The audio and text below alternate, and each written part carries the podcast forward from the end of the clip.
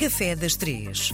Dia de recebermos a chefe Marlene Vieira, a maior chefe portuguesa da atualidade, premiada com o, o título de chefe do ano. Marlene, bem-vinda à RDP Internacional. Vamos começar por uh, analisar um e-mail que nos chegou com mais uma pergunta de um ouvinte, antes de entrarmos propriamente no doce que nos traz à conversa hoje. Muito bem. E o ouvinte quer saber o prato, o sabor de infância que, no fundo, serve de inspiração para aquilo que faz atualmente. Há algum prato, há algum sabor de infância que sirva atualmente como tua inspiração para a tua criação?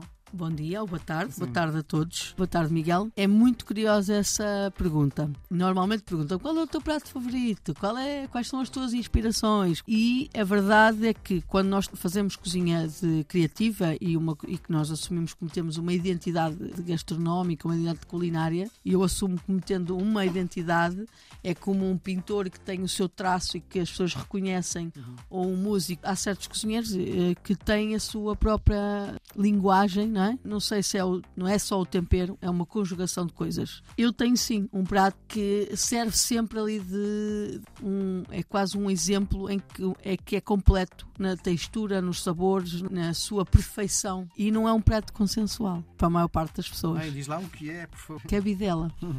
pois. Sim. Além de ser um dos meus pratos favoritos, não é por acaso, eu quando era criança, hoje ninguém acredita, mas eu quando era criança eu não comia quase nada. Hoje quem me vê diz: não, Ai, alguma vez? Não. Eu, era criança, era muito esquisita com a comida. Porque já tinha aqui uma. A verdade é que mais tarde é que eu tentei perceber porque é que eu, em criança, tendo acesso aos melhores produtos criados pela minha avó, feitos pela minha avó, nem toda a gente tinha esse privilégio de ter. A minha avó era agricultora, produzia os seus próprios legumes, semeava os seus próprios legumes. Os animais, era ela que os criava, nós só comíamos do melhor. E eu não conseguia, eu não comia a maior parte das coisas. Mas cabidela? A cabidela era o prato que eu mais gostava. Sim. E queijo de galinha, muito. Porquê a cabidela? Pela conjugação de texturas e pela combinação de sabores. Hoje em dia eu percebo assim, à distância, eu consigo entender que a cabidela tem aquele sabor umami que nós falamos, uhum, que é uma combinação de doce, salgado, ácido e picante. Combinação perfeita. Tem tudo.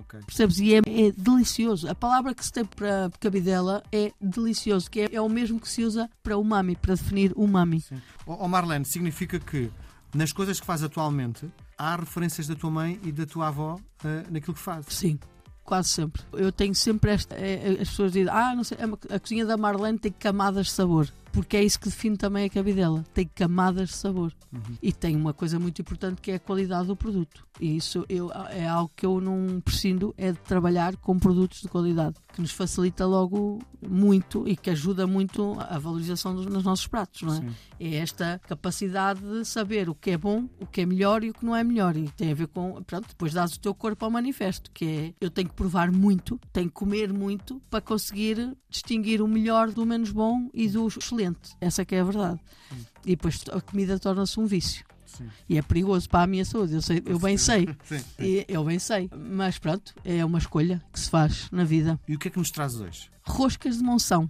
Sim, senhora. Monção é a terra da lampreia, hum. sabias? É famoso por uh, fazer uh, vários pratos de lampreia. Monção fica ali mesmo, não sei se já uma vez foste a Monção, fica mesmo junto à Espanha. Se atravessares o rio, do outro lado é, é a Espanha. Eu, a última vez que estive em Monção, estava grávida da minha filha, tinha mais ou menos 3, 4 meses.